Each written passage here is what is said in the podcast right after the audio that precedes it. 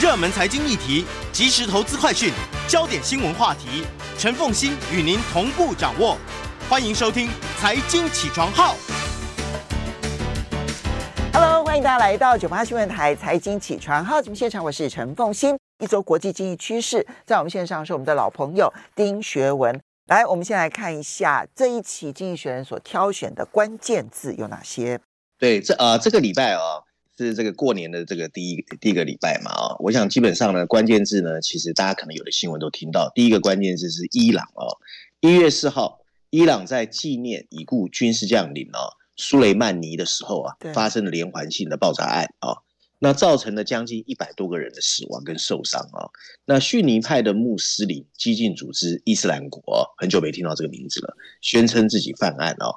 那路透社的报道呢，伊朗东南部的克尔曼市哦的苏雷曼尼墓地哦附近，在民众聚集纪纪念哦苏雷曼尼逝世四周年的时候，发生了这个意外哦。那根据伊斯兰国的相关的所谓的 Telegram 啊频道公开的声明，伊斯兰国宣称。他旗下的两名成员在群众当中引爆了所谓的腰带炸弹哦。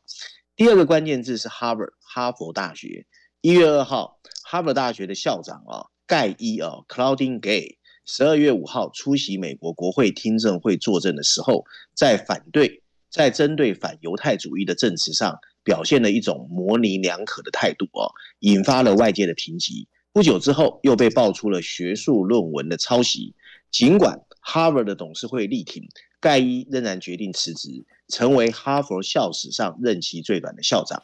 他在声明中说，他非常沉重，那也对哈佛有深深的热爱，但是决定宣布辞去校长一职。然后盖伊也说到，他在处理校园反犹太主义的指控引发愤怒之后，面临着安全的威胁和种族的敌意，但他会继续担任校内的教授，重塑学术跟教育的工作。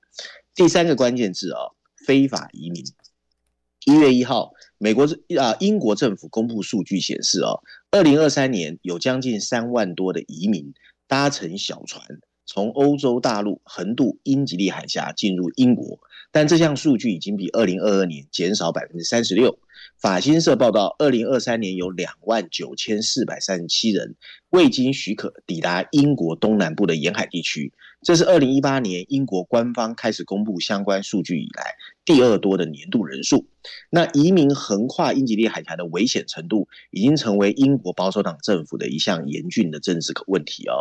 那英国的首相啊，苏纳克在去年也曾经允诺要阻止这些偷渡的小船。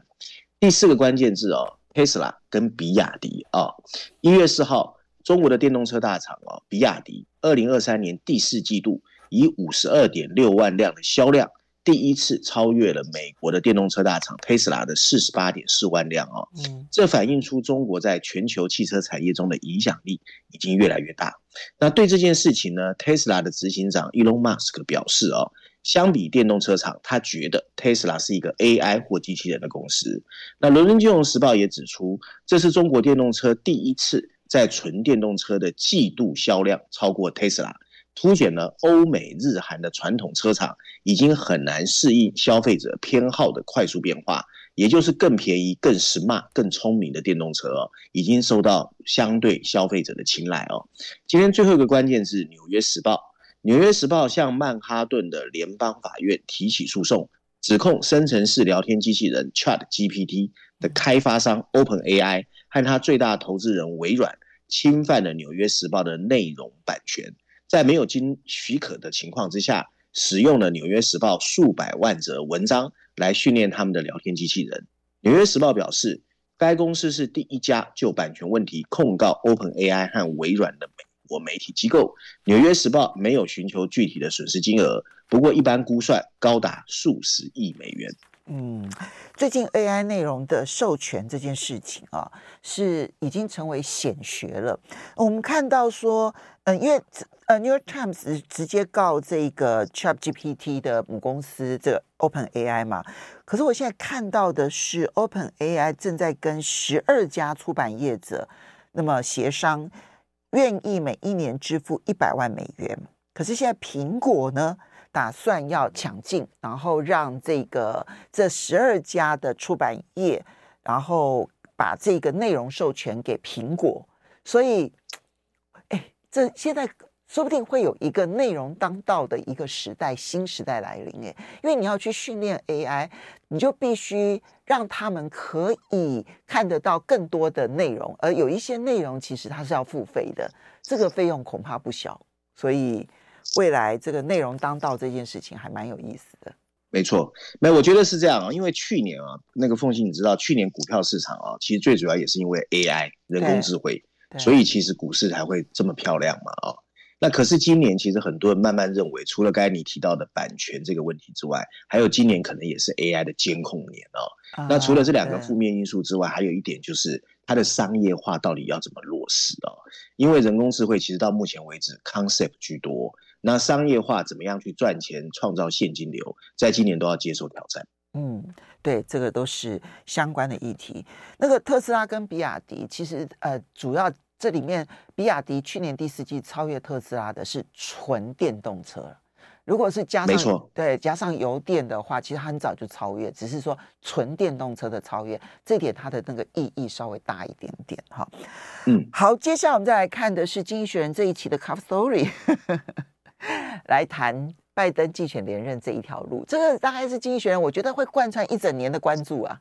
对对对，而且呢，因为二零一四、二零二四年了嘛，今年是大选年嘛，对吧？台湾第一个上场 这个礼拜，所以呢，其实今年很重要的不确定因素就是美国大选哦。嗯，所以经济学人在新年的第一个封面故事呢，瞄准的是拜登哦，而且他很坏哦。大家如果看到他的封面设计哦，他的封面设计，你很明显是看到一个西装笔挺。戴着标志性墨镜的拜登，他在向我们挥手。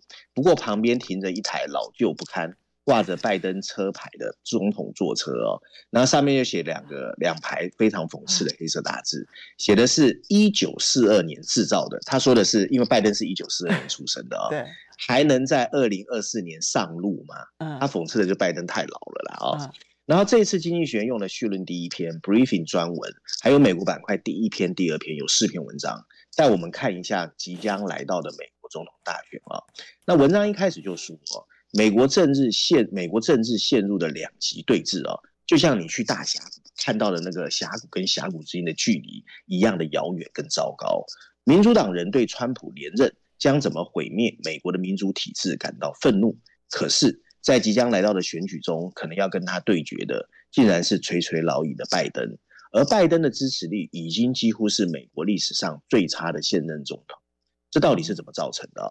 今天川普明显在美国大选的摇摆州之中的民调啊，已经遥遥领先，距离第二次的总统大选胜利啊，近在咫尺。即使你认为川普是一个潜在的独裁者，可是看起来他入主白宫的前景哦，机会非常大。民主党人中的大部分人士其实不喜欢拜登，但他们没有能力挑战他。也不愿意全力支持他的竞选活动，只能心不甘情不愿的嘀咕。但是他们所处的混乱局面束手无策。拜登这么不受欢迎的原因呢，其实也不是秘密。部分原因就是因为持续爆发的通货膨胀一直压不下来，然后就是他的年龄啊。大多数美国人都知道这个八十多岁的现任总统老态龙钟，他们也知道无论这个人的品格怎么样，都不应该让他在这个辛苦的工作上再待四年。早在二零二三年，经济学人认为哦，拜登就应该公开宣誓，只担任一届总统。如此一来，他会被尊为公共服务的楷模，而且成为和川普的自大相对照的一个典范。民主党大佬都知道这个事情。事实上，在其中选举的表现优于预期之后，很多党员就已经认为拜登应该做足退场的准备。经济学在一年多前也曾经。对他的不不寻求连任提出一些建议啊，可是很不幸，拜登和他的政党有几个理由让他不得不再披挂上阵。首先啊，他的责任感被自己的虚荣心玷污了。他早自一九八七年就准备竞选总统，而且坚持了很长的一段时间，所以他始终相信是美国需要他。尤其在他成功打败川普之后，同样他的幕僚群也不愿意下台，因为呢，他们从来没有像现在这么接近权力的核心。怎么可能轻易就范让出权杖？另外呢，就是民主党的政治领袖一直有着一种胆怯和自满的传统，就像许多国会中的共和党人一样，他们明明不喜欢川普，认为他很危险，但他们找不到弹劾甚至批评川普的理由。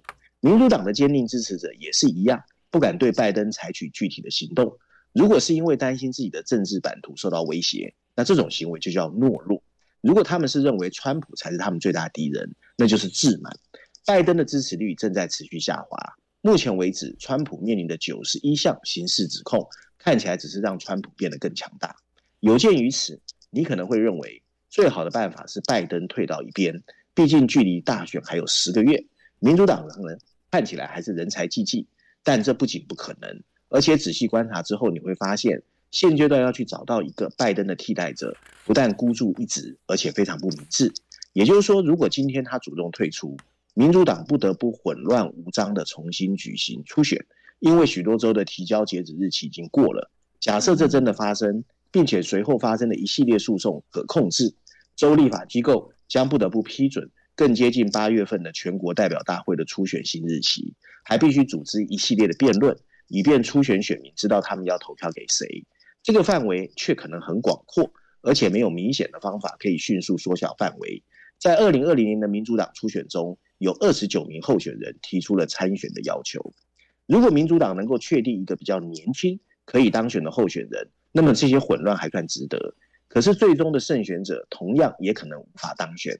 目前比较可能的可能是副总统贺锦丽啊。可是 Harris 啊，贺锦丽的优势在于年龄不老，不过他到十一月就要满六十岁，而且可能在民主党内会被认为太年轻。这就是民主党的老人政治。不幸的是。事实证明，他有缺点哦，他非常不擅长沟通，无论在办公室还是政治舞台上，都处于劣势。嗯，那贺锦丽女士是加州僵化政治的产物，从来没有成功吸引加州以外的选民啊。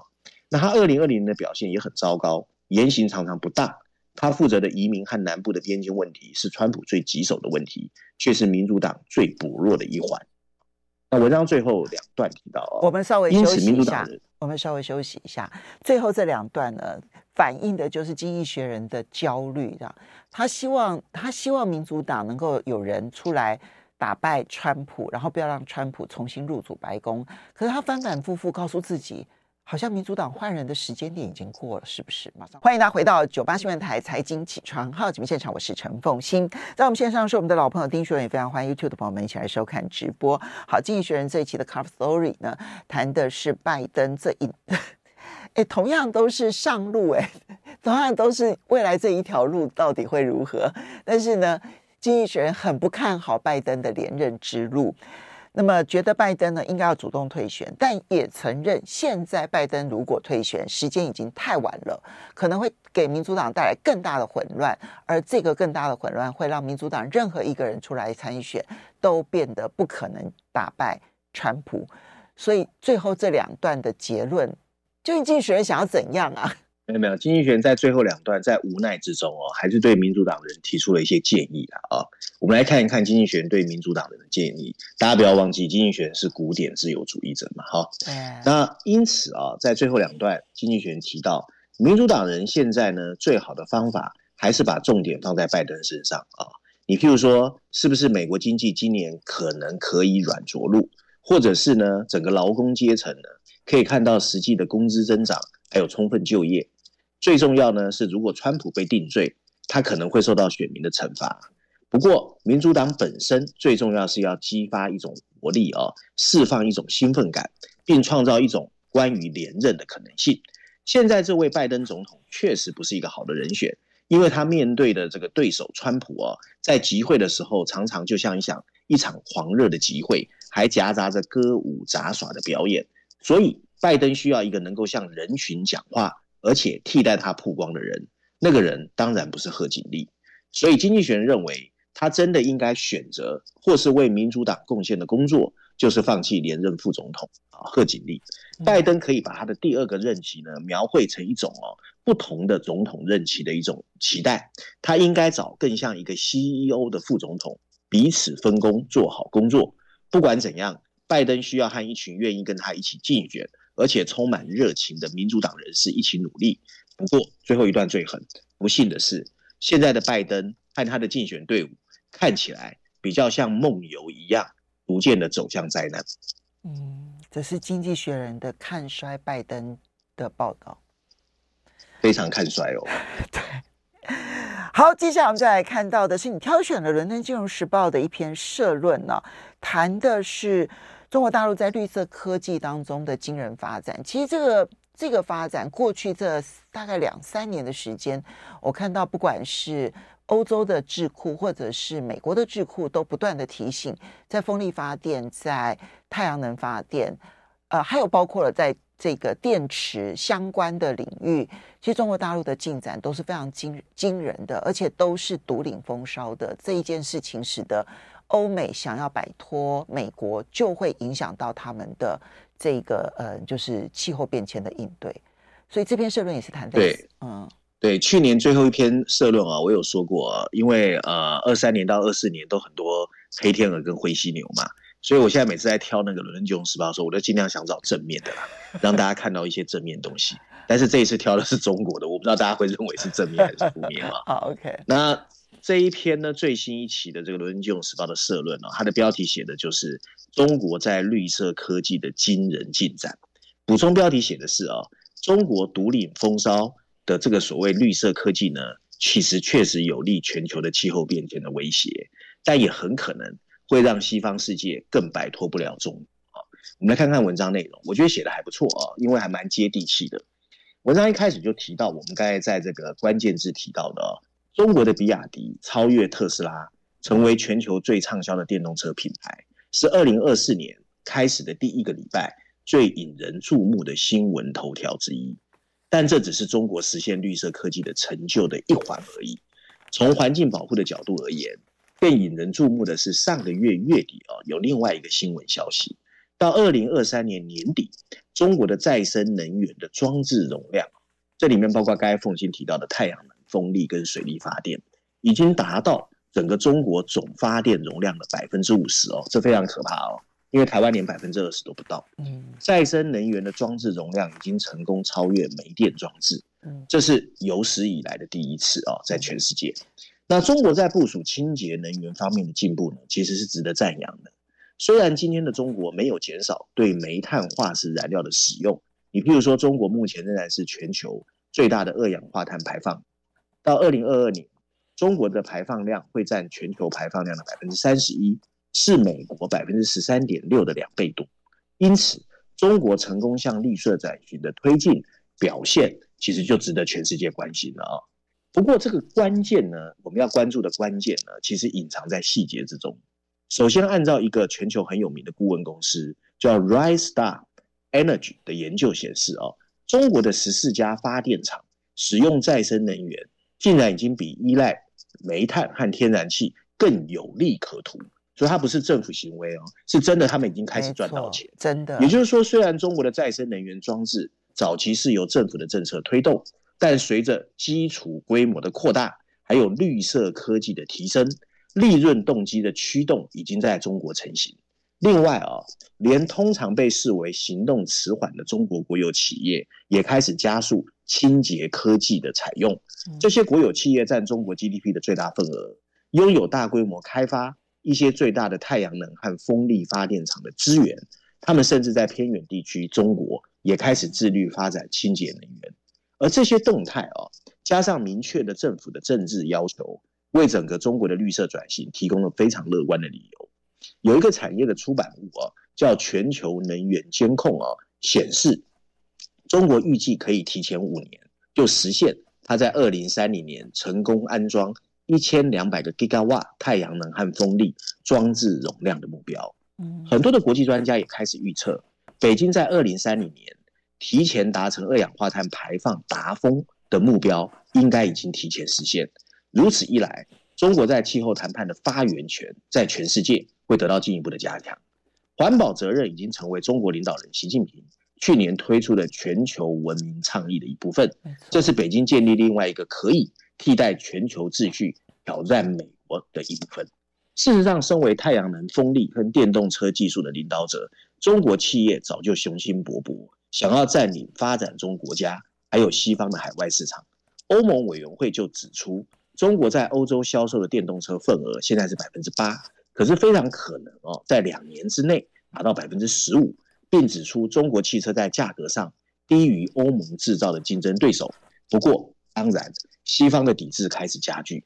布鲁塞尔去年启动了一项调查，要调查是不是中国电动车进行征收惩罚性关税。欧盟委员会的主席冯德莱恩就抱怨，巨额国家的中国补贴人为的降低了中国的电动车的价格。类似的担忧也围绕着中国的太阳能和风力技术的出口。文章最后提到，对西方世界来说，中国在绿色科技的不断增强，代表着一个非常两难的情况。也就是说，美国和欧洲国家可能已经在某些绿色科技的关键组成部分被迫依赖中国这个竞争对手。为了避免这样的状况，他们需要采取更多的措施，透过激励措施、更快的规划程序和基础设施的投放，来培育自己的绿色科技能力，而不是只采取保护主义作为抵御。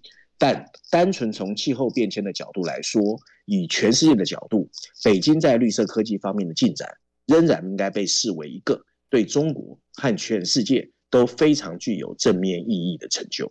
嗯，现在你看到美国跟欧洲在讨论的是说，我怎么样去抵制你啊？我如何的保护我自己的产业？可是他所采取的所有的抵制，恰恰会削弱了他们在。前往气候变迁控制的这条路上所做的所有的努力，这也是现在在欧洲内部恐怕辩论最深的。在美国其实也是如此啊，因为拜登希望能够在呃绿电这件事情上面多做一些，不管是太阳能、风力发电，然后以及电动车。可是他采取抵制中国大陆的产品的结果，就是他的这个太阳能发电的相关的装置成长的速度就。明显的放缓，因为成本太高了。那你的成本，因为你没办法用中国大陆的，你的成本就会提高。而你的成本一旦高于这个目前市场的电力行情，那在美国就是行不通的。所以，这就是现在美国、欧洲所面对的两难。我觉得经济，呃，伦敦金融时报的社论他讲的是对的。你与其去抵制，你不如是强化自己。你如果不去强化自己，以为保护可以保护得了自己的这一些相关产业，我认为呢，到最后都会反而变得更惨。这个其实过去几十年的保护主义都没有成功过，为什么会觉得现在会成功？这点是，当然这也是政治对于。这个市场产生的负面冲击的一个明显的案例了哈。好，不过接下来呢，我们再来看到的是你挑选《经济学人》呢，那么这一期特别要去讨论印度、印尼还有沙特阿拉伯能不能成为世界下一个伟大经济体？大家都很想取代中国大陆成为世界工厂吗？哎，不是不是，我我想我要特别跟大家说一下，因为这是耶诞完之后啊。第一本二零二四年的《经济学人》杂志，那这一次我觉得可能因为时间比较多，我觉得《经济学》里面有两两个议题，除了拜登那个之外，非常好的议题哦。那大家有空一定要买来看。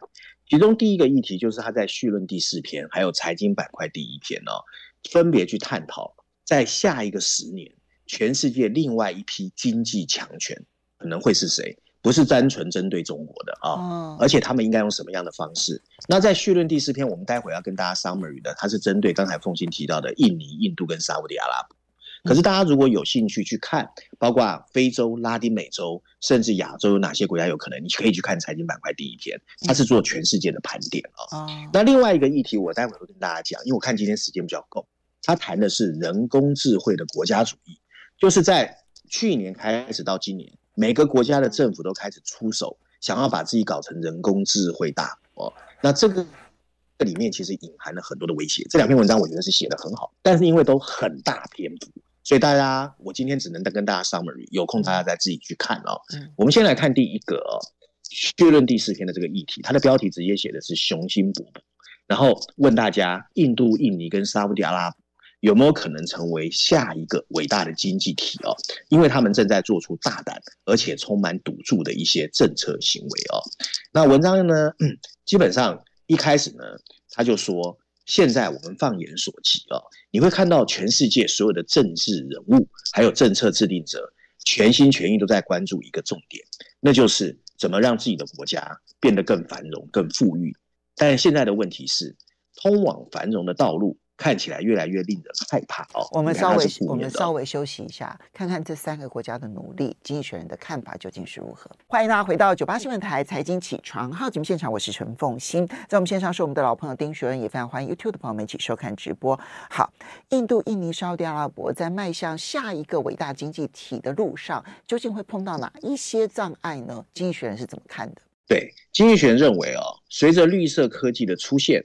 还有全球贸易关系的碎片化跟撕裂哦，全球经济正在发生一个剧烈的正改变，嗯，也就是说全球化一去不回，各国政府却仍然在大笔撒钱投入所谓他们心目中的战略性产业的补贴，其中印度跟印尼呢，他们希望在二十二五年内啊，也就是两年内成为高收入的国家。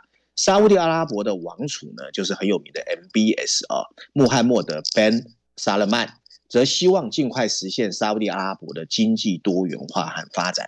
这些地计划呢，你一下听起来会雄心勃勃，但经济学人认为他们有很多很多的陷阱。首先，他们其实还是依赖着全球化。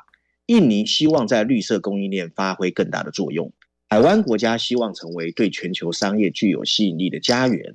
印度的莫迪更把印度视为全球高科技制造商的工厂。不过，东南亚经济的成功经验早就已经不适用，现在的发展策略变得存在危险。许多国家冒着以培育经济为名，却扭曲产业发展的风险。沙乌地阿拉伯透过公共资金的拨款，甚至已经超过了美国通货膨胀削减法案的支出。为了帮助出口商成长，印度正在寻求透过关税和补贴来围堵高科技的制造商。如果一旦其他的电池化学材料占了上风，印尼对镍矿的全力压注会一下子面临风险，而富裕国家保护主义的高涨，让非洲曾经的昙花一现历历在目。今天的工厂建设或者专注制造业变得更加的资本密集，它能不能成为相对落后的国家的比较优势，变得不太确定。更重要的是，这些国家在提供公共服务和基础设施，甚至教育支出上，其实资金欠缺，因此贸易和财政纪律其实是更重要的。总而言之，前方的风险很高，错误的成长仍然会让这些地方更长时间陷入贫困。这不仅是一场人类的悲剧，也是政治不稳定的潜在根源。为了避免这种状况，发展中国家需要大胆行动，但一定要克制住自己的保护主义的冲动。嗯，但问题是，他们面对的前景，刚刚所提到的，反而是已开发国家的保护主义，现在已经开始重新流行起来。所以，他们想要去复制过去那一种，我投资工业、投资基础建设，然后接着我可以用比较低廉的劳力成本，然后希望能够出口到已开发国家。它是随时有可能遇到政策反转的。没错，所以他用撕裂嘛，就是说你现在这个你讲的这么好听，你只 focus 自己。你又保护主义，但全世界又撕裂，可是你又依赖全球化，所以里面充满矛盾。这样听起来，我觉得印度的状况比印尼、沙特阿拉伯还严重哦，因为他现在、哦、当然，所以很多人都喜欢问我啊，你怎么看印度？我就一直说水很深，水很深，它只是表面看起来很像。对你来说，水太深了哈。好，接下来我们再来看到的是人工智慧的国家主义时代。这一点其实也是现在我们在观察人工智慧发展的时候很重要的观察点。国家希望能够介入，可是国家一介入之后，人工智慧的面貌会出现什么样子的的变化，谁都不知道。嗯，没错，因为人工智慧现在真的很夯很夯哦，所以我们来看看经济学人怎么看它。经济学人说。事实上啊，虽然耶诞节刚过，刚刚跨年，可是二零二三年的最后几个星期啊，人工智慧的产业根本完全没有休息，各个国家的动作还是很多。譬如说十一月二十八号，海湾地区的阿布达比就成立了一个国家支持的新创公司，叫 AI Seventeen One 啊。这家公司专注大语言模型 LLM 的一个所谓 Faircon 的商业化。十二月十一号。成立才七个月的法国的人工智慧模型制造企业 Mistral 宣布完成一轮四亿美元的巨额融资，所以它的估值已经超过了二十亿美元，也是国家扶持的。四天后，另外一家新成立的印度新创公司 f r a t r i m 推出了印度的第一个大型语言模式啊，人工智慧很夯呢，不足为奇。新的人工智慧公司出现也没什么了不起。不过你仔细去观察哦，他们仍然带给我们一些很深刻的暗示。这三家公司正以各自独立的方式争夺成为人工智慧的一个冠军，而背后的国家支持凸显了各国政府对于这个产业的势在必得。看来中美之间在人工智慧的互相征战，已经让很多国家不坐不住，而且不想被抛弃在后面，或者被困在。他们没有办法控制的外国人的科技及关键技术之中。去年呢，还有另外六个国家在人工智慧非常积极，包括英国、法国、德国、印度、沙乌地阿拉伯和阿拉伯联合大公国。他们纷纷承诺要为人工智慧提供高达几百亿美元的资金，其中大部分用于购买哦 GPU 就绘图晶片和建设制造这一类晶片的工厂，以及在某些领域上支援人工智慧的公司。由人工智慧重塑的另外一个全球地缘政治的一个模型正在逐渐出来。当然，美国仍然是最积极的。联邦政府宣布五年内要花费五百亿美元来提高美国晶片制造的能力。经济学人认为，美国想摆脱对台积电这些外国半导体的依赖已经昭然若揭。台湾也不应该自欺欺人。另外，就是利用资本运作并吞竞争对手。更不要提美国怎么利用各种政策保护自己的技术，还有阻断中国在人工智慧的发展。中国也不是省油的灯。二零二一年到二零二二年，中国已经花费了三千亿美元在国内重建自己的晶片供应链。我们几乎可以肯定，他去年帮助华为和中芯国际已经成功制造了令人惊讶的、惊讶的复杂的 GPU 绘图晶片。中央和地方政府甚至透过所谓的引导基金投入人工智慧的产业。中国还利用全国将近五十家的交易所，控制属于中国最有价值的数据流。文章还提及了海湾国家，包括沙乌地阿拉伯和阿拉伯联合大公国，如何利用国家的资金进入这个产业，还有欧盟国家怎么把美国、中国和阿拉伯联合大公国的做法相互结合，产生一个新的政策推动。印度政府怎么透过刚慷慨的跟生产挂钩的激励措施，来促进包括半导体在内的制造业，鼓励大型的云端运算供应商在那里建立更多的印度的资料中心？不过文章也承认哦，这种人工智慧的国家主义其实风险很大。美国以邻为壑的做法可能会激怒他的对手跟盟友，中国的严格监管可能会抵消他巨额支出带来的潜在利益。如果外国模型继续提高各种语言能力，印度的 c r a t r i n 和所谓的 Savant 这两个也是政府支持的本地语言模型，可能会徒劳无功。如果其他政府开始限制开源模式的采用，海湾地区对开源模式的压注就可能会失败。另外，就是各国对隐私的担忧，会造成你要拿到数据去应用变得越来越难。文章最后引述啊。在美国很有名的一个人工智慧创投公司叫 Airstream，他们对整个人工智慧在全世界的发展下了一个结论。他们认为，大多数国家浪费在人工智慧的资金，最后可能会有去无回。这项警告没有办法阻止政府对人工智慧的继续干预，因为全球地缘政治变化下，这才是真正的政治正确。所以，季选并不看好各国。用国家的力量去投入人工智慧相关的发展吗？其实我觉得这一篇跟我们刚才上面讲一篇哦，我不知道凤馨想法是不是跟我一样，有点异曲同工。